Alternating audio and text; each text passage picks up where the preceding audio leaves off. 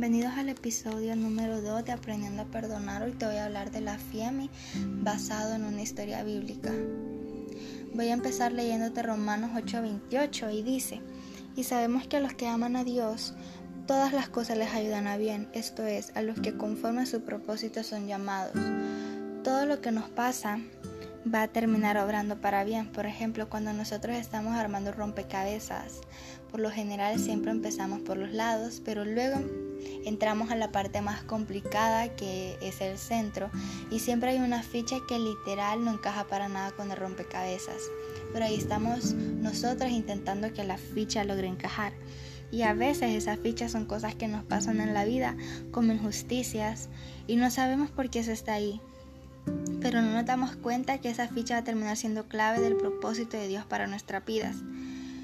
Todo ayuda para bien, pero para lograr entender eso es necesario que aprendamos a desarrollar la mentalidad de recuperación y de levantamiento. Por ejemplo, si sabemos que todo ayuda para bien, no le llamemos adversidad sino oportunidad. Si te hicieron trampa, no le llames trampa sino una rampa de ascenso. Eso es desarrollar la mentalidad de recuperación. No digas tropiezo, sino un trampolín que te catapulta a grandes cosas o un nuevo comienzo. Podemos ver el ejemplo de José, hijo menor de Jacob. Sus hermanos le tenían envidia porque todo lo bueno siempre será odiado por lo malo. La gente quiere que te vaya bien hasta que te va bien.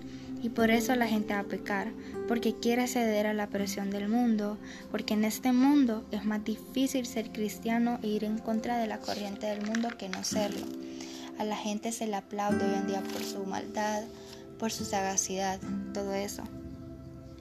José era el hijo preferido de su papá por una simple y sencilla razón, porque él veía que su hijo hacía las cosas con integridad. José tuvo integridad familiar, financiera, sexual a la hora de ser acosado por la esposa de Potifar y lo más importante, José tuvo integridad espiritual. Un sueño lo metió en problemas y otro lo sacó.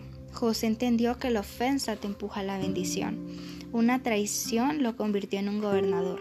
Porque Dios a los hijos que hacen las cosas bien los pueden traicionar, calumniar o todo lo que pase por tu mente en estos momentos. Dios siempre le va a terminar dando vuelta a la página y lo va a convertir en una bendición. José es la prueba viviente que no importa lo que te han hecho, si vos mantienes tu integridad sexual, financiera, familiar, espiritual, con la mentalidad correcta y no te quejas de nada, aún en la cárcel, en el pozo o en el palacio y de nuevo a la cárcel, Dios te sacará adelante. Dios usó la traición para llevarlo al palacio. Hoy te quiero decir a vos que Dios va a usar todo lo malo, toda traición para llevarte al palacio. Lucas 17.1 dice, dijo Jesús a sus discípulos, Imposible es que no vengan tropiezos, mas hay de aquel por quien vienen. Aquí nos habla que es imposible que no vengan los tropiezos a nuestra vida y cuando vengan tenemos que aprender a enfrentarlas. En Mateo 18:7 dice, hay del mundo por los tropiezos, porque es necesario que vengan tropiezos, pero hay de aquel hombre por quien viene el tropiezo. Estos versículos nos enseñan que los tropiezos en nuestra vida son necesarios, pero también nos habla de aquella persona que provoca el tropiezo en nuestras vidas. Tengamos mucho cuidado de que estamos cosechando en estos tiempos. Dios cambiará lo que nos está pasando en una bendición si vos amás a Dios y vos crees en su proceso. Y lo más importante, aprendes a disfrutar de tu proceso. Es muy necesario que nosotros aprendamos a disfrutarlo que estemos dispuestos a confiar, dispuestos a esperar, dispuestos a escuchar, a obedecerlo, tener un corazón dócil a su voluntad, porque cuando nosotros hacemos eso damos paso a una nueva temporada, porque en Ruth podemos ver que ella no se amargó en medio de su proceso. Ella aprendió a disfrutar su proceso y la espera. Como vivimos en medio del proceso determina cómo viviremos después. Como nosotros vivimos este tiempo, así será después.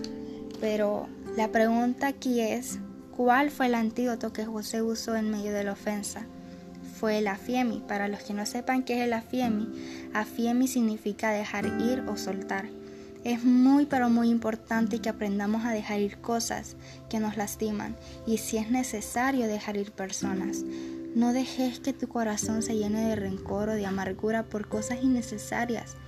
Si ves que alguien solo trae dolor a tu vida o confusión a tu vida, déjala ir. Dios no es un Dios de confusión, sino de paz. No dejes que nadie venga a quitarte tu paz. Tengamos un corazón dispuesto a soltar, un corazón dispuesto a hacer la voluntad del Señor. Porque aquello de lo que estás dispuesto a alejarte determina lo que Dios traerá a tu vida. Espero que esto te haya servido un poco y gracias por escuchar.